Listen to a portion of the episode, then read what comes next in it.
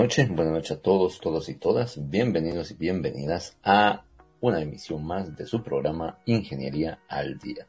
El programa con el que se apertura la semana de contenidos de la Facultad de Ingeniería a través de Radio Universidad 92.1 y a través también de todos nuestros canales de comunicación en redes sociales, donde pues también tenemos acceso a que escuchen en vivo los materiales y posteriormente también puedan escucharlos en diferido a través de las grabaciones que quedan registradas y a través de nuestro podcast en Spotify. Es un gusto, es un gusto estar con ustedes una, semana más y, y como les había prometido anteriormente, estoy abordando el tema sobre cómo pasar en ese cambio de una nueva oportunidad profesional, ese cambio hacia la vida profesional. Eh, hace 15 días, hace dos semanas, les compartía sobre cómo elegir una industria. Y hoy quiero, quiero contarles un poco más, hoy quiero irme a otro detalle distinto. Y es el hecho de cómo decidir, cómo tomar un empleo y cómo conservarlo. Ya que hemos decidido que hay industria en la que nos queremos desarrollar, en la que nos interesa desarrollarnos, en la que queremos hacer carrera como ingenieros, o incluso como cualquier profesional si nos escuchan de otras facultades, pues después de haberlo pensado, después de haberlo hecho, después de haber definido ese lugar donde queremos comenzar entonces nuestra vida profesional, hay que tomar en cuenta que para tomar un empleo, pues existen ciertos matices, ciertas características del mismo que tenemos que considerar. Antes de continuar, quiero enviarles un especial saludo de parte de nuestra directora de contenidos, la licenciada Gracie Calderón, y también eh, gracias a nuestra decano, la ingeniera Anabela Córdoba, y todo el equipo que hace posible que este material llegue a ustedes. Nuestra participación de, cada uno de, los encargados de, de, cada espacio en la franja, pues es tan solo una parte de, de todo lo que se realiza. Somos en algún momento la voz que se escucha o somos el rostro que se ve, dependiendo del canal donde ustedes tengan interacción con nosotros. Sin embargo, detrás eh, de todo esto existe pues otro, otro grupo de héroes que hacen posible que, que esto pues se lleve a cabo. ¿ok? Así que después de estos agradecimientos también, después de compartirles eh, el seguimiento de lo que tengo en este programa con ustedes, voy a, voy a entrar directamente en materia. Resulta, resulta que nosotros cuando vamos a tomar un empleo, encuentro muchas veces que se toma desde la perspectiva de, bueno, voy a capturar lo que encuentre, voy a, voy a ver lo que, lo que me toque, voy a tomar un empleo X eh, que me permita comenzar.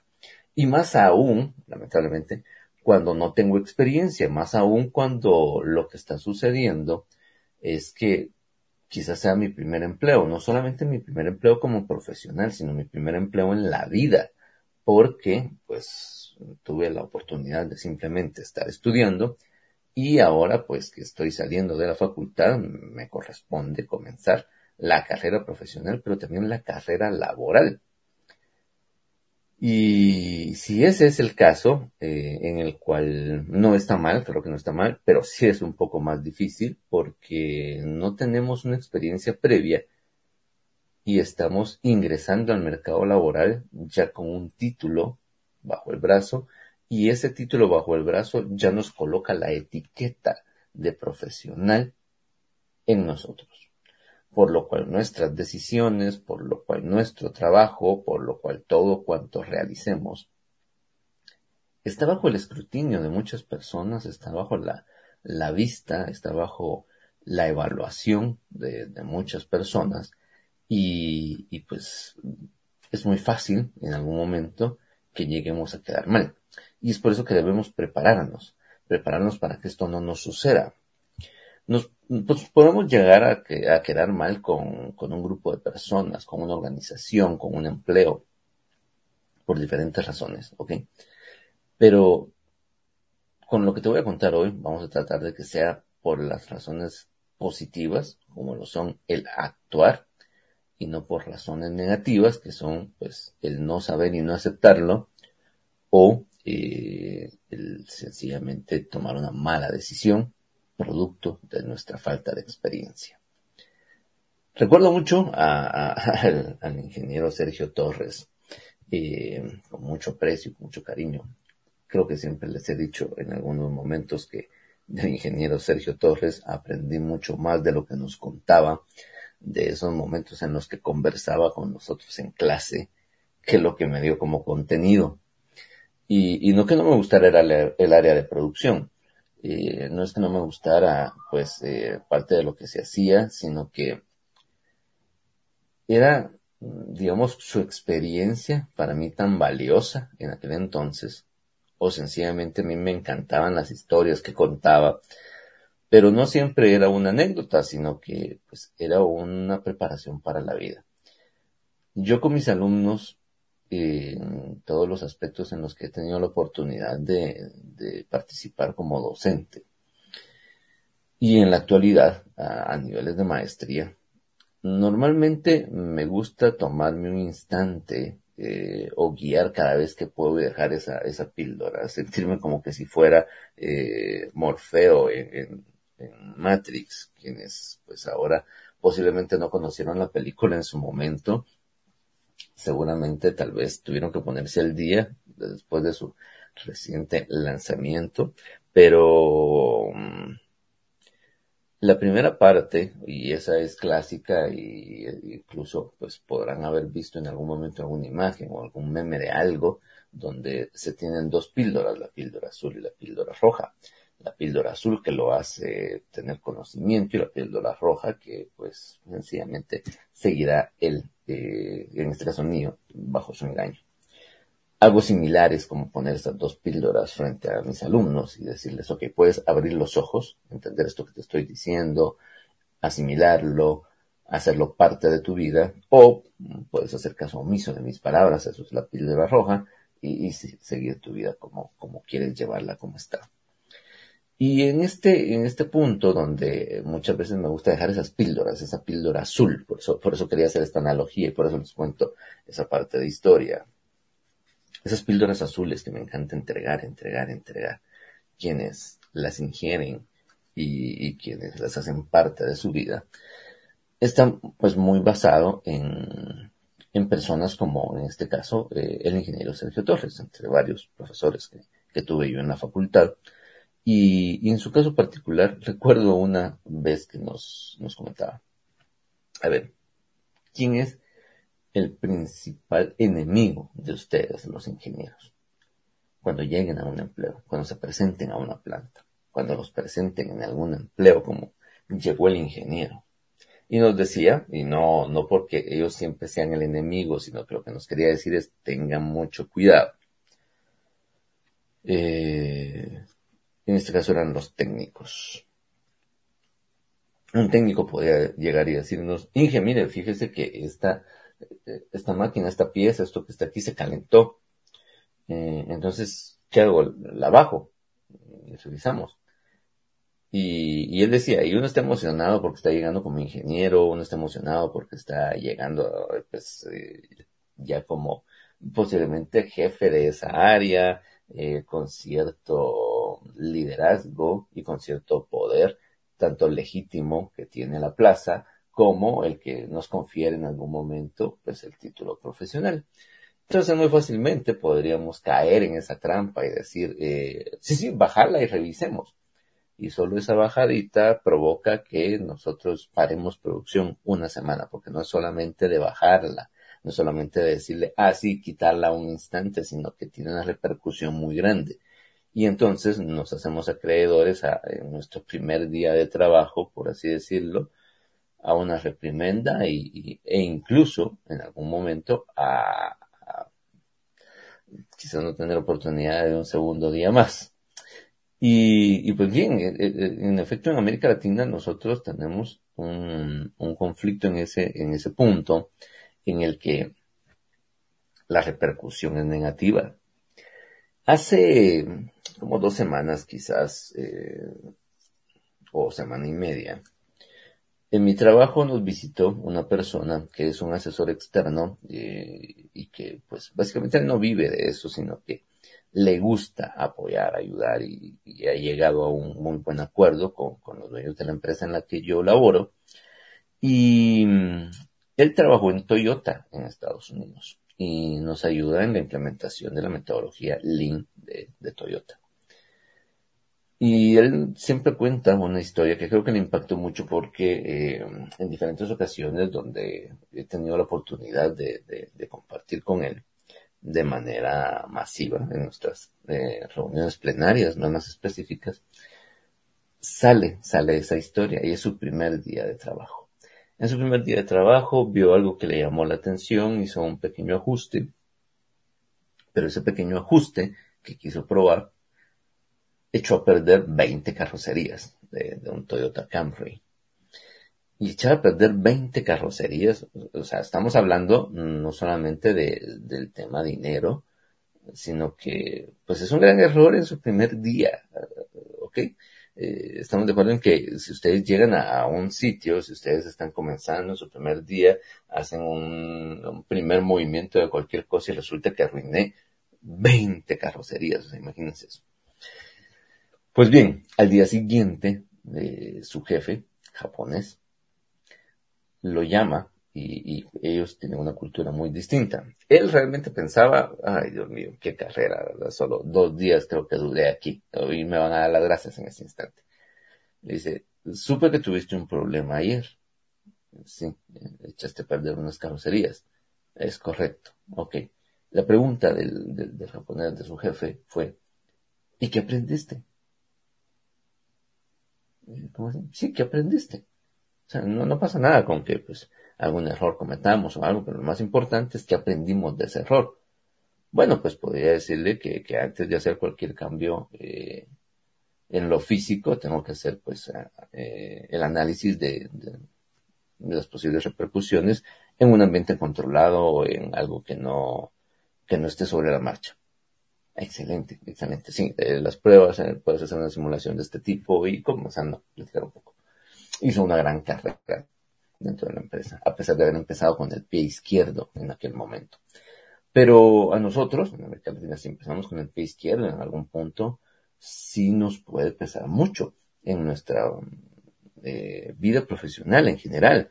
Entonces, si a nosotros nos sucede algo como esto, un error garrafal, un, un, conflicto que llegue a darse a nivel de, mm, a nivel de empleo en un primer día, puede en algún momento estigmatizarnos de ahí en adelante y para siempre que estemos en esa organización como, ah, sí, el Inge que vino el primer día y cuando bajamos la te echó a perder una semana de trabajo. Si es que uno sobrevive, ok, a esa, a esa situación. Entonces, no permitan que el ego, no permitan que el, la sensación que provee eh, un puesto o el título les gane, ¿ok? Que, se suba en ustedes y pierdan, como les decía anteriormente, en algún punto, creo que no sé si fue hace 15 días o, hace un mes, que les hablaba de actuar desde la humildad. Y, esa humildad, es, que es algo que ustedes tienen que mantener siempre como profesionales, definitivamente, por favor, nunca la pierdan y no permitan que algo comience a ganar su espacio. Como en este caso, ¿verdad? Que les digo que ustedes van a llegar entonces a un primer empleo eh, en condiciones, un primer empleo como profesionales, ¿ok? Eh, como condiciones de recién salidos, como condiciones de inicio y quizás un primer trabajo donde nos están llamando ingenieros, pues bien, eh, o licenciado que nos escuche de otra, de otra facultad, o doctor, como ustedes quieran, se siente bien, ¿ok? Definitivamente. Pero, por favor, no pierdan de vista, ustedes llegaron a hacer un trabajo ahí, ¿ok? No un trabajo, un empleo. Ustedes llegaron a ocupar un, puesto. Y les digo no un trabajo porque en otras oportunidades les he hablado que la palabra trabajo como tal es una evolución del término, de, un término llamado tripalio, que son tres palos donde sentaban a los esclavos y el tripalio era, digamos que cierta labor que se tenía en algún momento a una persona ahí amarrada Y poco a poco, entonces, la palabra trabajo se va traduciendo a lo que conocemos hoy por hoy y al sinónimo que significa. Pero, primero, que es como una nueva forma de esclavitud, por así decirlo, cuando, cuando lo mencionamos de esa forma, y la mejor manera de, referirnos a lo que nosotros hacemos como profesionales es a través de un empleo. Entonces, primero, por eso les hago la aclaración de nuevo de, que a veces se me va la palabra, más por costumbre, por muchos años de haberla utilizado, previo a haber entendido este concepto. Ustedes lo tienen desde el inicio, ustedes lo tienen desde ahora. Lo que ustedes van a conseguir es un empleo, o sea, la oportunidad de emplearse, de aportar con sus conocimientos, habilidades y dones que ustedes tengan de alguna manera, si son numéricos, si son buenos para para ver composición de colores, si son buenos para soluciones rápidas, en fin, para lo que ustedes tengan, el regalo que ustedes les haya dado. Van a desarrollarlo entonces en, cualquier empleo y en este caso, los primeros, como profesionales y en el cambio como profesional, pues, pues obviamente tiene, tiene su proceso y eso es parte de lo que vamos a ver. Y en ese mismo proceso, entonces, voy a, decirles que tengo eh, cuatro cosas. Voy a decir que son cuatro cosas. Dos son muy similares, pero, pero son cuatro cosas. La primera de ellas es que aprendamos a trazar nuestras metas. Este es un aspecto muy importante en nuestro primer empleo profesional que nosotros elijamos. Ya supimos cuál es la industria en la que nos queremos desarrollar. Eh, comenzamos a buscar esas oportunidades entonces, a abrir ciertas puertas y llegamos entonces a la decisión de, cómo tomar un primer empleo y de tomar este primer empleo también cómo pues eh, mantenerlo principalmente. Entonces, la primera actividad es trazar nuestras metas. Al decir trazar nuestras metas, trazar, perdón, trazar nuestras metas, me refiero a que sepamos cuál es el objetivo de este empleo en mi vida profesional. Escríbelo de nuevo si tienes la oportunidad o, o tenlo presente, deja una nota de voz en algún lado, algo.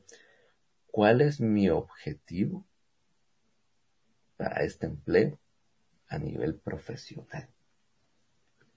Entender, por ejemplo, si yo lo que estoy buscando es la experiencia va a ser entonces muy sencillo poder eh, decidir, ok, voy a tomar este empleo porque necesito esta experiencia. Y se ha hablado muchas veces sobre eh, las ocasiones en las que yo miraba los empleos de logística y que estuve tentado a eventualmente acercarme en algún lugar y decir, mire, quiero aprender y quiero una plaza en logística porque no tengo experiencia en esta área y, y pues bueno, quiero aprender y quiero hacerla. El objetivo es hacer experiencia no importa el pago, cómo, cómo puedo estar aquí.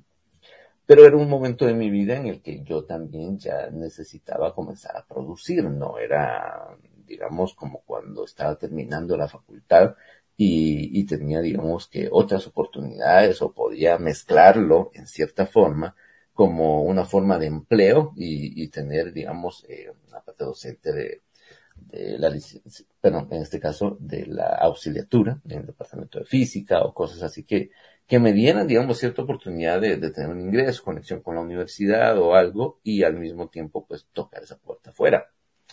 Esa ya la había pasado, ya había hecho mis eh, prácticas profesionales, incluso pues mis trabajos como tal, ya solo estaba pendiente de acto de graduación. Entonces, teóricamente ya era un ingeniero, como a veces nos suelen llamar en ese punto, ingeniero infieri. Un ingeniero infieri es alguien que simplemente está pendiente de, cerrar y poner la guinda en el pastel con su acto de graduación. Pero teóricamente, pues ya, ya es ingeniero, por así decirlo. Pero el, el buscar, digamos, esa experiencia en el lado de logística, tenía entonces para ese empleo, si lo hubiese tomado, un objetivo, ganar experiencia. O bien, establecerme un empleo, eso era lo que yo estaba buscando, establecerme en un área. Ya a mí me llamaba la atención la consultoría.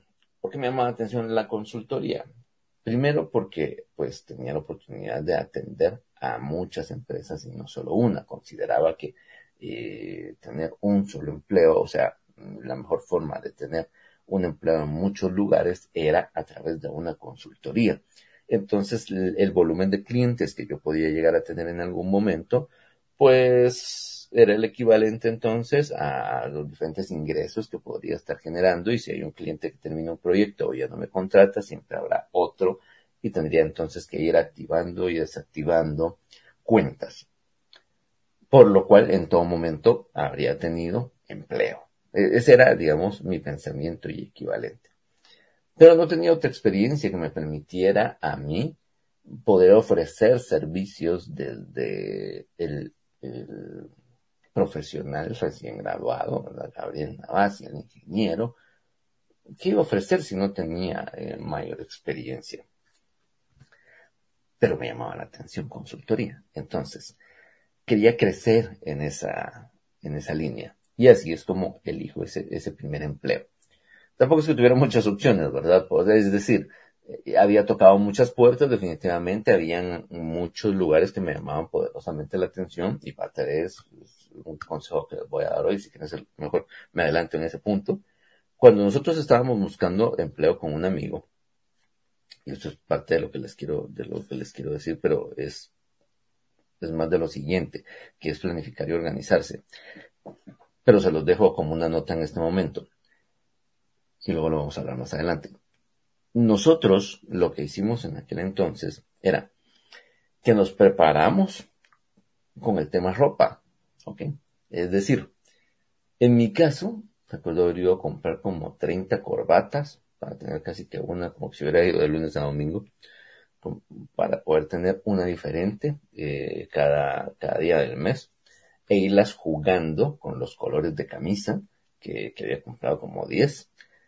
Y pues uno siempre se iba a ver diferente, aunque sea la misma camisa, pero un tono diferente. No es lo mismo, digamos, una camisa verde con una corbata plateada, con un tonito ahí verde, eh, que hace contraste a la misma camisa verde, pero con una corbata azul que sea complementaria, en fin, ese tipo de, detalles. Eh, ¿verdad? Que yo estaba pensando en consultoría primeramente como una forma de autoempleo para mí mismo y eh, digamos que para entender y conocer procesos y empresas sabía que iba a ir más o menos por esa línea. Pero mi amigo con el que estábamos, que le mando un gran saludo, Iván Morales, en su caso, quería desarrollarse en plantas de producción. Él tenía el deseo de, avanzar en plantas de producción. Yo tenía un poco de experiencia y era la primera línea en la que consideraba que podía desarrollarse. Recuerdo que eh, la forma de prepararse fue que compró unas botas, unas botas de eh, punta de acero, para que si lo llamaban de cualquier planta de producción, él de inmediato ya tenía casi que su propio casco y todo su equipo de protección. Y en efecto, ambos activamos empleos casi al mismo tiempo en áreas que estábamos buscando y pues eventualmente donde usamos casi que de inicio eso con lo que nos habíamos preparado. Porque teníamos claro algo, vamos a ir a buscar experiencia. En este caso era experiencia lo que queríamos. Y si lo que yo estoy buscando entonces es establecerme, que era la segunda parte que yo he llevado con ustedes, establecerme en esa industria, pues por eso les ponía mi ejemplo. En el caso de consultoría, era una empresa que estaba dando consultoría y yo iba a comenzar a hacer carrera en ese ámbito. Eh, Iván, mi, mi, compañero que les menciono, que en esa búsqueda de empleo y que quería el área de producción, entonces pues iba a hacerse de crecimiento y establecerse en las áreas de producción. Y eso es interesante porque no, no importaba mucho la industria, sino que era un área de trabajo, era un área de aplicación. Pero producción puede ser producción eh, de animales, producción cárnica, eh, puede ser producción de bienes eh, fabricados por una máquina, digamos plásticos. Producción puede ser también alimentos secos como cereales, en fin, puede ser blogs en una bloquera. El término producción era amplio y la industria no era, no era un tema, sino que era un área específica. Y aquí es donde entra eso, eso que les menciono. Eh, traza tus metas. ¿Cuál es tu meta? Tu meta es hacerte entonces eh, un espacio, hacerte referencia y comenzar a crear carrera en, un área específica. O bien, como mencionamos desde el programa de hace dos semanas, una industria en particular y que desde esa industria en particular nosotros pues comencemos a, generar ese, ese perfil de nuestra persona. Traza tus metas. ¿Cuál es tu meta? ¿Quieres experiencia o quieres establecerte en esa industria o en esa área? Em, es una o es otra, ¿ok? Es decir, ah, no, es que quiero todo, quiero ambas cosas. No, eh, solo toma una, una de ellas. ¿Por qué razón tengo que solo tomes una de ellas? Por supuesto que vas a ganar ambas de alguna manera. Están bastante relacionadas. Pero tener claro por qué me estoy vinculando en este empleo, tener claro por qué estas oportunidades y que esperaría que, tengan esa oportunidad, esa, en algún momento esa disyuntiva de decir, bueno, tengo dos, tres empleos eh, posibles oportunidades que tengo que aceptar, ¿cuál elijo? Creo que es una de, las mejores eh,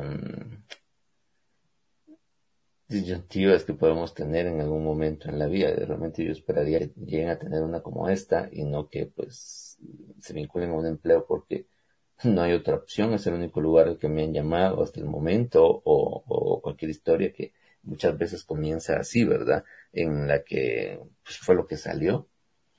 Me ha pasado mucho, recuerdo eh, mucho que en las áreas de ventas casi siempre encontraba algún vendedor que, que había llegado al área de ventas de esa manera. Mm, tenía urgencia de empleo y lo que salió en su momento pues fue ese empleo de ventas y en un principio iba a ser un empleo solo para pasar el agua, un empleo en el que no les interesaba desarrollarse, sino que era momentáneo en lo que alcanzaban otras cosas que ellos querían. Y se terminaron quedando, les terminó gustando, se terminaron desarrollando y haciendo una larga y fructífera carrera a través de las ventas. Pero son muy pocos los casos en los que les podría decir que una persona que llega a algo que no es de su interés y que está solo porque fuera la única opción, que fue pues el único empleo que, tuvo acceso y se activó de alguna manera y por eso llegó ahí. Mm, son, realmente muy escasos los, casos eh, que son, por así decirlo, de éxito para, para algo como esto. Así que tengan mucho cuidado en ese sentido. Si realmente no va a aportar algo, es mejor esperarse. ¿Ok? no tomen un empleo solo porque es la única opción. Sé que hay un instante en el que ya definitivamente quizás uno tiene que aceptar lo que venga. Me ha pasado que, ok, ahorita lo primero que me confirmen, ahí me voy, me guste o no, porque pues ya, ya hay que tener un empleo, ya hay que producir, ya hay que poner mm, comida sobre la mesa, ya hay que pagar algunas cuentas, ya hay que pagar pues, servicios, lo que ustedes, lo que ustedes consideren o tengan necesidad de. Claro, puede que, lleguemos a un momento como ese, pero, espero que no, sea así. Si llegara a hacerlo, mm, dejen un paso atrás y, vean qué opciones hay antes de vincularse a un empleo que no me va a aportar nada y que sencillamente voy a tomarlo porque esa es la oportunidad de empleo que está disponible, porque es la única que está ahí. Tal vez esperándome tres días viene alguna de las que me interesa o, alguna confirmación de, de algo en lo que sí me quiero desarrollar, por cualquiera de estas dos cosas, por experiencia o por crecimiento y establecimiento en esa industria o en ese lugar. Porque también puede ser que en algún punto sea una empresa la que me interesa y esté yo luchando porque no importa en qué puesto me permitan comenzar en esa empresa, pero lo importante para mí quizás es ya comenzar a trabajar ahí. Y eso también puede ser, me pasa mucho eh, en, escenarios en el interior del país. Porque supongamos que por la actividad que tiene eh, el pueblo como tal donde esté, digamos que tiene pesca, o que tiene mm, producción de madera, o que tiene, mm, no lo sé, eh, cualquier cosa que ustedes eh, puedan pensar o, que ustedes eh, consideren de, lugares que conocen de Guatemala. Y digamos que es producción de piña o producción de melón, o sea, es muy conocido aquí, mangos en su temporada, en fin, ustedes conocen muy bien que eso es parte de la industria y de cómo vive la gente en ese lugar. Entonces, eh, es muy fácil que muchos, su gran deseo es trabajar en esa planta, trabajar en esa industria, trabajar en ese lugar, en un lugar X. Y entonces la línea va en elegir el puesto que me den de inicio, porque lo que necesito es solamente el derecho a entrar. Una vez dentro, comenzar a hacer. O bien, la experiencia si logro entrar al departamento que me interesa, o buscar el crecimiento si ingreso en cualquier otro lugar y tengo que emigrar ya estando dentro para que yo pueda entonces migrar y pasar a esos otros em, departamentos o empleos que sí son de mi interés. Eso pasa mucho, eh, como les digo, en, el interior del país donde a veces tenemos alguna industria, alguna fábrica, algún lugar que, que sabemos que pues, produce ciertos empleos y que a nosotros nos interesa porque es lo del lugar. Entonces, si es la empresa, también tomen en cuenta este, este caso, porque también puede suceder. Pero que a mí me interesa no es tanto la industria, no, no viene tanto de, de la línea de eh, el área como tal, sino esa empresa en particular. Entonces, si ese es uno de esos casos, pues eh, tomen el, el, empleo casi que, que, les toque de inicio, porque es una puerta de entrada dentro de esa organización. Pero ustedes tienen claro que quieren hacer carrera en esa organización. Entonces ya eso es una oportunidad clara. Es decir, ya tengo una meta definida de por qué estoy ahí. Y es el hecho de poder eh, vincularme, les voy a decir entonces, eh, en la empresa en la que yo me quiero desarrollar a largo plazo como carrera profesional. ¿Ok? Y pues bien, eso es, eso es el primer punto. Trazar tus metas. ¿Cuál es tu meta? Trabajar en esta empresa, lograr experiencia o lograr crecimiento y establecimiento en esta área o industria.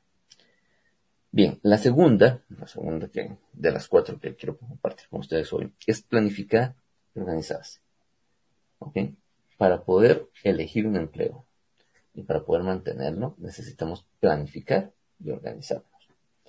Y acá es donde les decía que, que dos de las cuatro cosas que quiero compartir con ustedes hoy son casi una, y es esta, planificar y organizarse, porque la voy a dividir entonces en dos tipos de, situaciones para planificarme y organizarme. Una es el puesto como tal. Planifícate y organízate desde la perspectiva de tu puesto. ¿Qué quiere decir esto? Ustedes tienen que conocer perfectamente cuáles son los objetivos de su puesto. Todo empleo que se genera en cualquier lugar es la oportunidad de una persona para llegar a solucionar una necesidad que tiene la organización. Es decir, todo empleo sirve a una necesidad que exista en una organización. Esto es casi un concepto que ustedes tienen que tener siempre, siempre, siempre.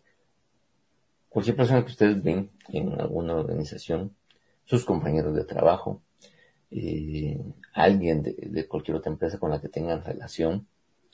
Es un puesto que satisface una necesidad para esa organización. ¿Cuál? Eso ya depende directamente del puesto. Puede tener un simple nombre y aún así cumplir con, con unas funciones que atienden a una necesidad muy específica. Por ejemplo, eh, el tema que siempre menciono es los auxiliares contables.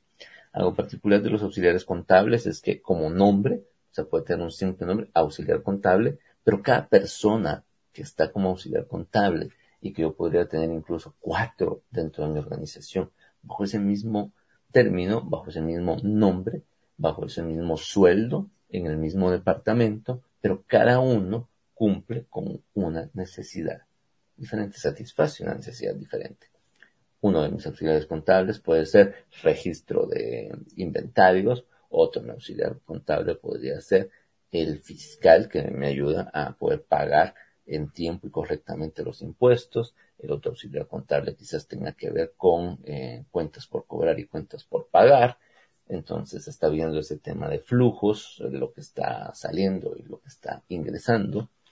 Y otro adicional que quizás tenga que ver con el resto de la organización, con el área de producción, con la planilla, con, pues, no sé, cualquier otra necesidad que se tenga. Pero son cuatro entonces diferentes que atienden una necesidad distinta, aunque tienen el mismo nombre, aunque tienen el mismo puesto, aunque tienen la misma jerarquía, incluso hasta el mismo sueldo. Y la forma de saber entonces cuál es la diferencia entre cada uno de ellos y muy en especial qué es lo que se espera de mí, es conociendo entonces cuál es el objetivo de nuestro puesto. Saberlo muchas veces tampoco es tan claro en las organizaciones. Créanme que algunas veces nos topamos con, con ese problema de que ni la organización misma sabe explicarnos o decirnos qué espera de nosotros y solo nos lanza al agua en diferentes ocasiones, en diferentes oportunidades, en diferentes situaciones que no necesariamente me permiten crecer o expresarme de la manera correcta o ver los resultados correctos o demostrar todo lo que yo puedo presentar para una organización. Así que desde el primer día, cuando ustedes eligen entonces un empleo, para poder conservarlo bien y para poder llevarse muy bien a lo largo de toda su, su carrera que hagan en ese, en ese entorno, en ese puesto, en esa organización, es entender cuál es el objetivo de sus puestos. Hablen a la persona de recursos humanos en su primer día. Mire, ¿dónde está el descriptor de mi puesto? Ok. Y esto está vigente. Esto es lo que yo tengo que realizar. No, esas no son tareas suyas. Esas son, de alguien más. Las suyas son esta. Ah, ok. Entonces yo puedo resaltar cuáles son mis tareas desde mi puesto, que es específicamente de todo lo que debería estar haciendo, se espera de mí. Y, al tener claros entonces cuáles son los objetivos de mi puesto, ustedes pueden organizar y planificar sus actividades. Esta es la primera parte de planificar. ¿Ok? Y organizarse. Que les mencionado. En este caso son las actividades. Y las actividades van a depender entonces, en gran manera, de los objetivos de mi puesto. Si yo lo tengo así, si yo lo tengo de esta manera, pues, pues tengo algo espectacular, créanme, que, que es empezar con pie derecho, porque tengo claridad de qué se espera de mí, qué debería yo estar realizando. Mm, algunas veces se sufre también de que como uno llega a una organización y, no sabe qué, es lo que tiene que hacer, porque nos dice, ah, mira, fíjate que hay que hacer esto, que quizás es su responsabilidad y no la nuestra, pero nosotros nos ganamos ya una tarea, una tarea adicional que alguien más nos adjudicó, que alguien más ahí nos endosó, podría ser, ¿verdad? Que, que la trasladó desde su puesto hacia el nuestro. O que algún superior considere que puede exigir de nosotros, que puede tener de nosotros un resultado que pues, no es específicamente para que me contrataron. Entonces no pasa nada con decirle a mi superior, ok, vea, eh, quiere que haga esto solo por esta ocasión, como es, no, es lo que te toca hacer. A mí no me informaron que me toca hacer esto, sino que solamente ABC. ¿Cómo lo integro o por qué desea que lo integre a lo que a mí ya me dijeron? sin entrar en el conflicto, porque definitivamente, pues, tampoco es el objetivo que en primer día se peleen con su jefe, pero sí que defiendan y eviten que ustedes terminen haciendo algo que no les correspondía o que no era parte de los objetivos de su puesto. Y eso entonces no permite que ustedes suplan la necesidad que teóricamente llegaron a resolver, que ustedes llegaron a asistir a través del empleo que se les adjudicó porque todo empleo de cualquier empresa lo que hace es satisfacer una necesidad que se tiene en esa organización. Recuérdense de ese, concepto. La siguiente, entonces, de planificar y organizarse, es bien importante, la logística. Y les digo bien importante el tema de la logística, Porque hace un instante les había dicho que, nos habíamos preparado con, con mi amigo y compañero de búsqueda de empleo, Iván Morales. El tema de prendas. Entonces, eh, la ropa que habíamos comprado para prepararnos y en cuanto tuviéramos un empleo, entonces comenzar a llegar el primer día. Ese, ejercicio de preparación para nosotros fue muy importante porque aparte de que lo llevamos a cabo, consideramos ciertas cosas, eh, le dimos valor a, ciertas condiciones. Por ejemplo, en mi caso, conocer que una corbata algo en lo que realmente debía invertir, no importaba la camisa que cargara. Eventualmente, la, camisa puede ser, eh, pues no es que a decir marcas o una cosa así, pero sí, digamos, de una producción muy masiva, económica y accesible, pero con una corbata diferente, distintiva, una corbata en la que se ha invertido en ella la imagen de, la persona cambia totalmente. Entonces, entender que esa prenda en particular era importante para algo como esto, definitivamente no lo hubiéramos tenido si no hubiéramos tomado en cuenta esta planificación y organización de nuestra logística. Una era, pues, cómo nos vamos a vestir para el empleo que, que primeramente Dios nos salga y que pues eventualmente salió, salió donde debía. Y pues bueno, ahí comenzó esa parte de nuestra carrera como profesionales. Ya habíamos trabajado, ya habíamos laborado anteriormente, teníamos experiencia laboral, pero esos eran los primeros como profesionales. Y entonces por eso esa particularidad de voy a prepararme, voy a organizarme. La logística, pues no es solamente que me visto, no solamente eh, con que me pongo, sino que tiene que ver también con otros dos ingredientes bien interesantes e importantes, que son el transporte y la alimentación.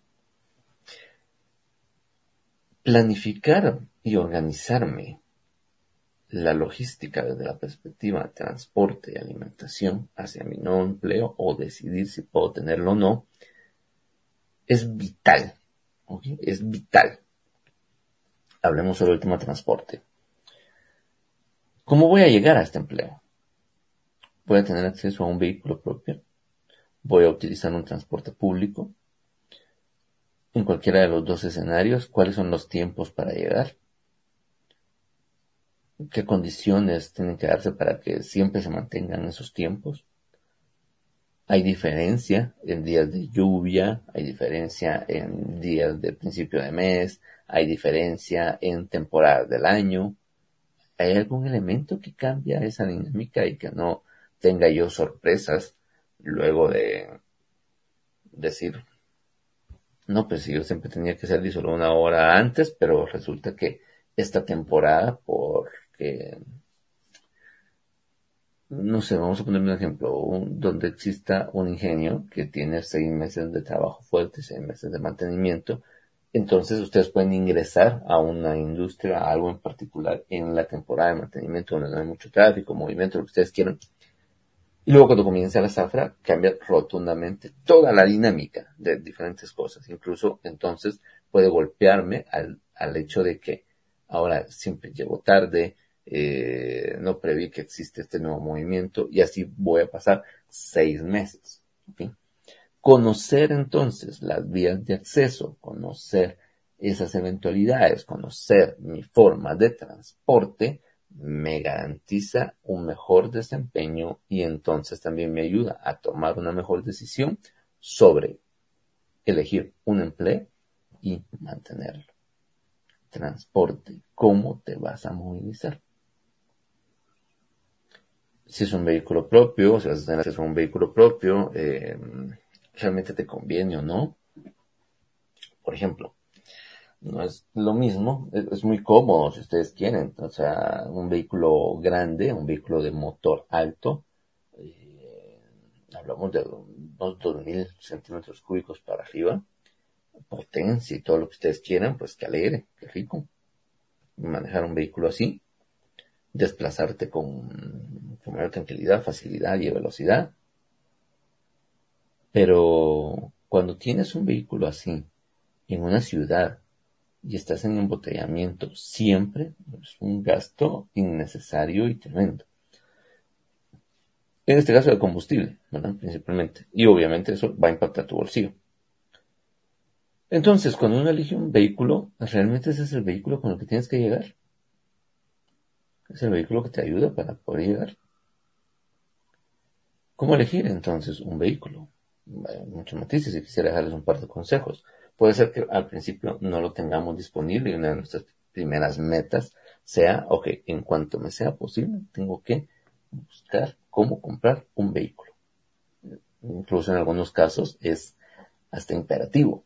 Recuerdo en, una, uno de los empleos ya como, ya como profesional en la que se nos exigía previamente eh, lo que tienes que tener vehículo. ¿Qué vehículo tienes? Puedo arriesgarme a que, a que empeces porque tenemos esta oportunidad, porque nos gusta lo que estás haciendo, pero si hay un requisito que es que tengas vehículo. Así es que en el corto plazo, lo primero que tienes que hacer es comprarte un vehículo. Te queda eso disponible, lo puedes comprar antes en estos días. Eh, no es que lo compres ahorita, no lo tenemos confirmado, pues, o sea, no es requisito, pero sí tienes que resolver ese tema. Ah, ok, perfecto. Eh, listo estaba la oportunidad y tenía que ver qué iba a hacer y accionar para lograrlo en la compra de un vehículo. no nuevo de agencia, sino un, vehículo, ¿ok? Porque era requisito. Entonces, ¿qué tipo de vehículo necesitas? Necesitas un vehículo en el que vas a llevar más personas. Necesitas un vehículo en el que te vas a desplazar únicamente tú necesitas un vehículo para la ciudad, necesitas un vehículo para carretera. Estos son aspectos muy importantes que debes de tomar en cuenta para pues, tu, logística en el tema de transporte. Planifica y organízate cómo te vas a mover si el transporte va a ser propio. Puede ser una moto en sustitución de, de un vehículo, ¿hay alguna diferencia? Ahí me dirán, no, aquí piden que, tenga vehículo porque se tiene que movilizar eh, libremente y tener libertad de, locomoción. Ah, bueno, pero yo lo que tengo es moto y me da mucho, mucho más y mejor lo que ustedes quieran. No, es que usted no puede llegar a ver a los clientes en una moto, siempre te queda en un vehículo. Ok, entonces no es solamente porque me mueva libremente, sino por un tema de imagen o algo en particular que, que exige la empresa. ¿En qué condiciones estás para moverte? Es vital de verdad, una vez más les, suelto esta palabra, es vital.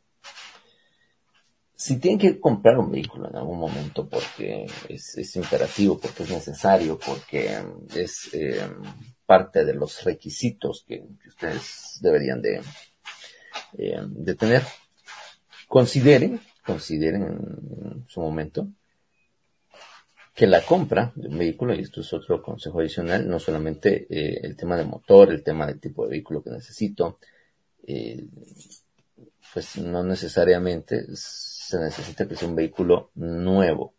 Mi mejor consejo que quiero dejarles en cualquier momento que ustedes quieran comprar un vehículo, es comprar un vehículo de entre dos o tres años que tenga de producción, de edad. Hay que revisarlo obviamente muy bien y, ver pues eh, procedencia, eh, que también lo han tratado, puede tener tan solo un año, pero aún así con apenas un año, eh, haberlo casi destruido o dejar muy dañado su motor o tener incluso hasta 10 años y tener pues todavía mucha vida en ese, en ese vehículo. O sea, hay diferentes aspectos, pero lo más importante, ¿qué pasa en tres años, dos o tres años? Primero que nada, ya no paga IVA aquí en Guatemala, entonces en ese aspecto la transacción es más económica. Segundo, no va a tener más allá de entre 18 a 28 mil kilómetros recorridos. Tiene mucha vida ese vehículo. Ese, ese precio por el que ustedes lo podrían adquirir más el kilometraje que tiene en su momento es un vehículo que va a dar pocos problemas. Busquen entonces no un vehículo simplemente porque tiene estas características, sino que me ayuda a cumplir con estas funciones y el empleo que tengo para llegar, para lo que ustedes, eh, no sé, eh, no elijan, no sé, eh, pues, digamos que si tienes que salir a carretera, es mejor que tengan, sí, un, vehículo con, una, con un motor alto, sea relativamente cómodo y seguro. O si tienen que estar en ciudad, entonces busquen un vehículo compacto con un motor eh, de bajo cilindraje, que, pues obviamente no, mm, no genera eh, mayor gasto. Al no generar mayor gasto, por ejemplo, si yo siempre tengo que andar fuera, lo mejor es tener un vehículo con un motor lo más pequeño posible y funcional para poderme mover, porque pues eh, el tráfico, el tiempo que ando en él, suele ser entonces un vehículo compacto donde en todo lugar voy a encontrar parqueo, esas, esas, esos detalles, esas características y esas ventajas que tiene un vehículo pequeño, eh, es por la funcionalidad. Recuerden siempre, primero, eh, hay un video que me, me gustaría hacer un, un, material que, que, desde hace tiempo lo tengo eh, en mente y es decir qué tipo de vehículo tiene que tener un, un ingeniero. Es que no se trata de tener simplemente el tema de un vehículo. Es el hecho de que eh, socialmente, digamos, un vehículo representa de alguna manera a la persona. Y no es así, es una herramienta. Es una herramienta y como tal nosotros pues tenemos que, tenemos que utilizarlo. Al decir que es una herramienta, entonces eh, lo podemos ver de una manera diferente. No me define a mí como persona el vehículo que cargo. No me define como profesional el vehículo que cargo, sino que es un instrumento más, como lo podría ser en algún momento, un teléfono, una computadora, la ropa, en fin, cualquier cosa. Es un accesorio más que me sirve para cumplir con mi trabajo. Y la otra, planificación y organización, el tema logístico, que no es transporte, es la alimentación. Esto de verdad es, bien, bien importante. Vas a comer en el lugar, vas a comer en tu empleo, te da la oportunidad de regresar a tu, a tu casa a, comer, a almorzar, principalmente. O tienes que comer eh, allá por, por donde estés.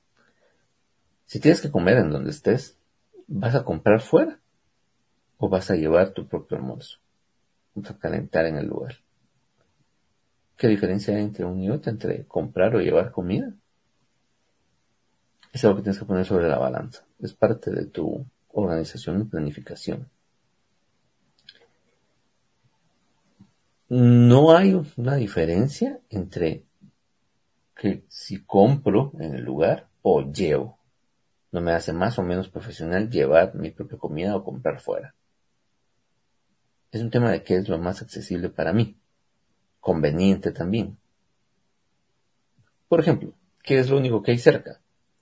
No, pues aquí hay bastantes restaurantes, están estas cadenas de restaurantes, comida rápida, hay un food court aquí en el centro comercial que tenemos al lado o aquí en el primer nivel.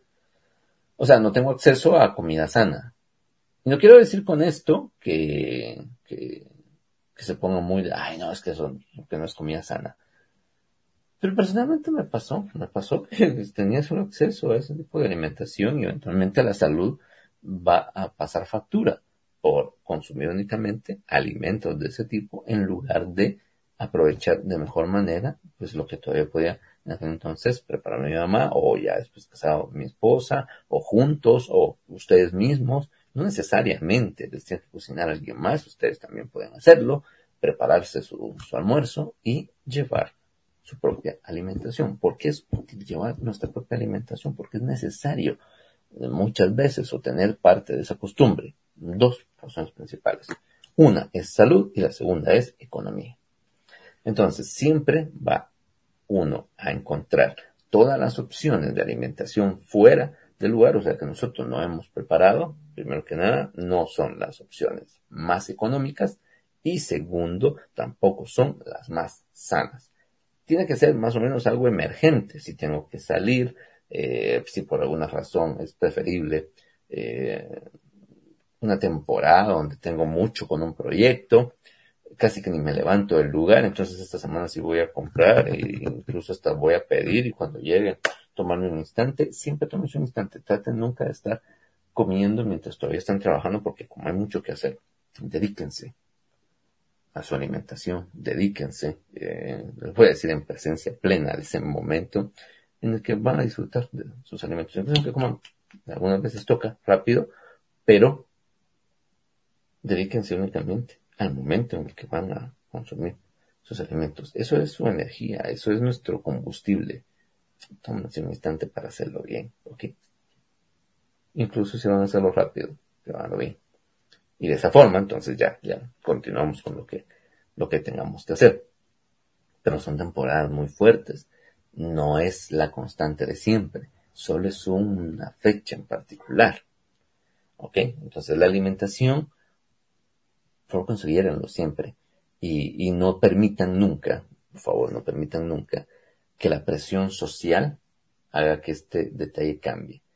Ustedes llegan a un departamento donde todo lo que les gusta es, ay, ¿a dónde vamos a ir a almorzar hoy? Ah, vamos a ir a tal lado, vamos a ir aquí, no vamos a ir allá.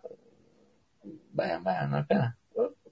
Voy a ir con ustedes unos dos o tres días, pero realmente me gusta más eh, de comida y no pasa nada con mi día por estas dos razones. Primero por economía y segundo porque me cuesta encontrar algo rico en la calle. No, es que siempre vamos a A, B, C, D. Ok, va, pues, todos los días van a A, B, C, D en el lunch que más les guste y es un lunch, por ejemplo, de 60 a 70 quetzales diarios. Ok. Ah, es que es el lunch time de hoy acá, hoy vamos a ir a este otro restaurante, vamos a ir acá al otro, y, y que el ambiente y que el, pues, el departamento y que estamos hablando, pero a ver, tu presupuesto realmente permite que, que le metas 60 o 70 quetzales de almuerzo todos los días o sea, 300 a 400 quetzales de tu sueldo semana a semana. Si no, no te lo permite, no caigas en la trampa de que porque todo el grupo va a algo como eso, no, no, realmente eso no puedo permitir. Si te lo permite, vale la pena. Hay alguna otra razón. O sea, por socialización, tenemos otros espacios de socialización. Si es solo porque ay, es que los de la oficina de esto siempre van a, esos lugares. No, no necesitas integrarte solo por eso para ser parte de la organización, ni mucho menos ser parte de un grupo, o déjate llevar por esa presión social. No caigas en esa trampa de que la presión social te haga en algún momento con el tema alimentación, salirte de tu presupuesto, de tu organización y tu planificación.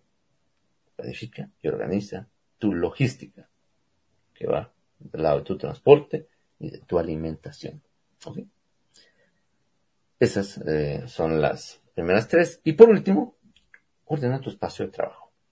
Ordenar tu espacio de trabajo es lo más importante al empezar y al terminar tu jornada. Cuando llegues, tienes que tener claro, según tus objetivos, que es lo que hablamos hoy, qué es lo que tienes que trabajar, qué es lo que se espera de ti, qué es lo que tienes pendiente para ese día, y entonces comienzas tus actividades. Cuando ya estás a punto de irte, vuelves a ordenarlo todo, dejas lo que corresponda, cada cosa en su lugar, y esto te va a ayudar mucho tanto para el ritual de arranque como de salida, en el tema de ordenar tu espacio de trabajo. Este es tu cuarto consejo, cómo emplear y mantener. Es más en el área, no para elegirlo, sino para mantener tu empleo. Una de las mejores técnicas para poder mantener tu empleo y obviamente todo tu trabajo siempre muy bien es ordenar tu espacio. Llegar y ordenar para tus tareas del día le dice también a tu mente y a tu cerebro, vamos a empezar a trabajar.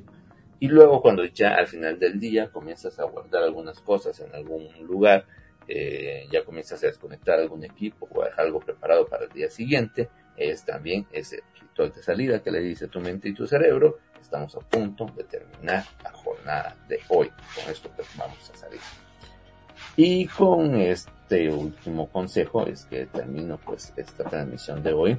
Eh, les deseo que tengan una excelente semana. Eh, muchos pues hoy están descansando, ¿verdad? Porque pues, se, se, ha trasladado el asueto para hoy lunes. Si ya estaban trabajando, quienes aún no y en esto lo están viendo, pues quizás no lo sienten mucho. Pero ya mañana, que es definitivamente pues ya un día normal y la, la semana continúa, pues les deseo muchos éxitos, muchas bendiciones y los veo entonces dentro o pues nos estaremos ahí que eh, me puedan escuchar si, si el canal es únicamente audio dentro de dos semanas. Mientras tanto, muchas gracias por haberme acompañado, muchas gracias por prestarme sus oídos, muchas gracias por haberse quedado hasta este momento. Hasta entonces.